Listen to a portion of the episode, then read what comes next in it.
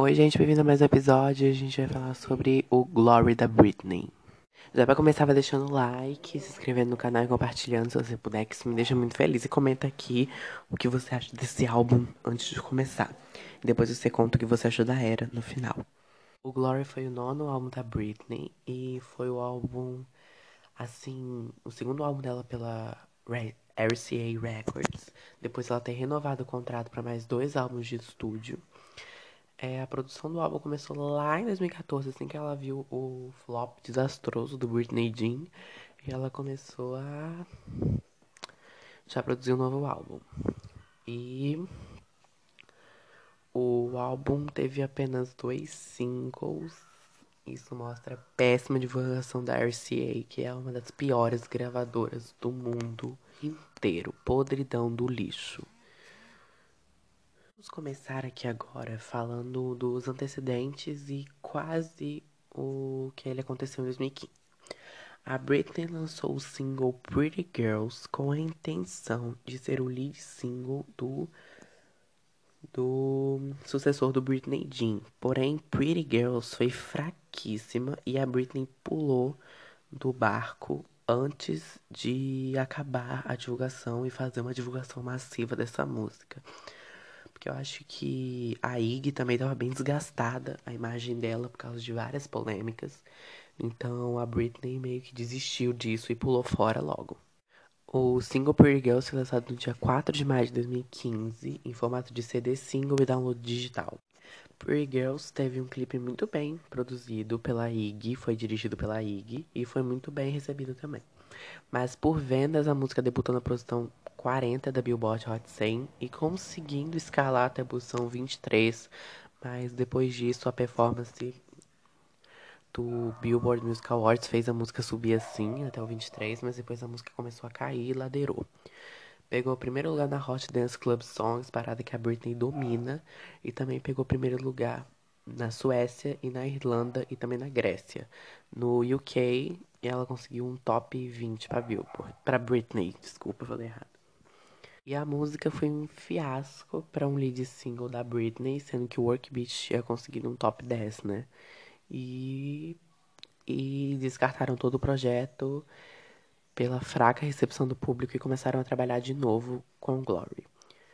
A Britney realmente demitiu, demitiu várias pessoas da equipe dela de, e contratou uma nova pessoa para fazer o um manager ali da área dos discos e buscar referências novas para né, para ir para acrescentar no trabalho dela. E as maiores inspirações desse álbum foi o Revival da Selena Gomez, que tinha sido lançado um ano antes, que eu também já falei aqui no canal, vou deixar ali no cardzinho. Vamos agora falar sobre o lead single do álbum e a divulgação dele, que foi praticamente quase nula. A Britney lançou Make Me com featuring com rapper, rapper Jay-Z como primeiro single do álbum no dia 15 de junho de 2016. E ele foi, ela é uma canção de R&B, mid tempo e apresenta uma coisa bem diferente, né, que lembra muito o Revival da Selena Gomez. O videoclipe de acompanhamento do single estreou no dia 5 de agosto e o single estreou e alcançou o número 17 na Billboard Hot 100, tornando a sexta entrada da Britney no gráfico e seu 34º single a entrar na, nessa parada americana da Hot 100. Logo no dia 16 de agosto, para divulgar a música, a Britney anunciou que iria performar Make Me no VMA de 2016.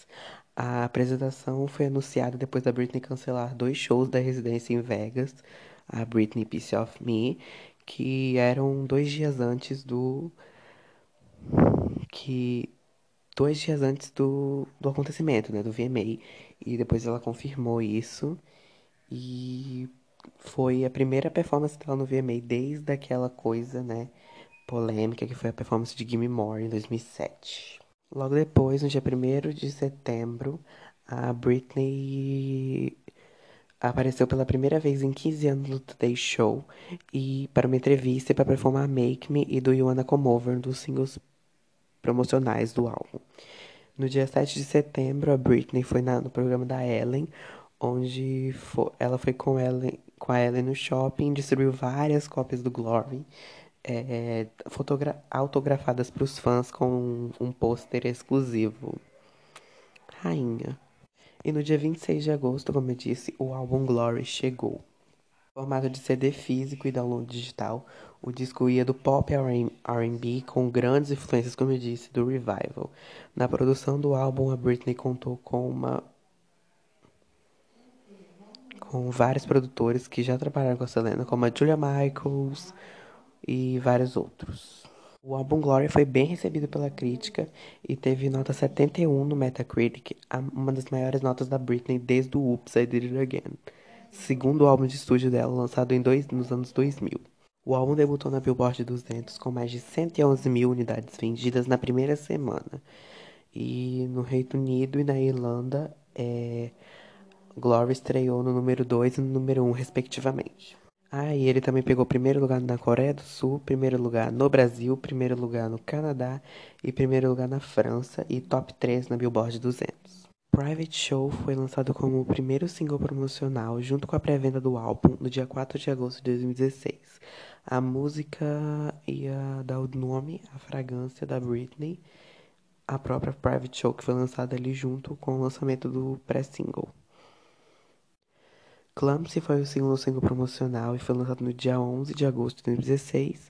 E o terceiro e último single promocional, Do You Wanna Come Over, foi lançado no dia 18 de agosto de 2016. E como segundo e último single oficial do álbum, foi lançado um remix da música Slumber Party, que já estava no álbum, com a Tinashe, cantora americana. E foi lançado no dia 18 de novembro de 2016 como segundo single, como eu disse. E o videoclipe também estreou no mesmo dia e o single estreou no número 86 da Billboard Hot 100 no dia 10 de dezembro e também é a 35ª entrada na Hot 100 da Britney. O fraco desempenho do single fez com que a gravadora meio que parasse também de investir total agora e o álbum morreu. O álbum não teve uma turnê de apoio, o álbum não foi muito bem divulgado. Agora vamos para os prêmios e são poucos. Com o, o grande impacto da Britney desde o começo da carreira, ela ganhou o Millennium Awards do, da Billboard Music Awards e foi homenageada aqui e entregou uma performance incrível de vários hits no medley e diminuindo um pouquinho ali o que ela fazia na Piece of Me. E no Teen Choice Awards ela foi indicada três categorias e não venceu nenhuma. A rainha da, das mídias digitais, é, pessoa do Twitter e pessoa do Instagram. Não ganhou nenhuma, coitada. Todo mundo sabe que ela é a rainha do Instagram, não era para ninguém concorrer com ela, porque ela é incrível. Em 2017, ela também ganhou o Icon Awards do, da Rádio Disney. Eu acho que respingando pela Era Glory pelo, por Slumber Party.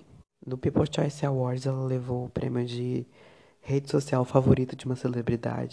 E também voltou a receber esse prêmio em 2017 e ganhou o prêmio de artista pop favorita e artista feminina favorita. Esse álbum foi muito injustiçado, mas a Britney divulgou bem mais ele do que o Britney Jean. Ela tem muito mais amor pelo Glory do que o Britney Jean. E eu acho que esse faz dele um álbum muito especial para ela. É isso, injustiçada, injustiçada. Então, gente, o vídeo, o vídeo não, o áudio podcast foi esse. Espero que vocês tenham gostado. Um beijo e até a próxima. Ah, deixa o like, se inscreve e ativa o sininho. Beijo e até a próxima.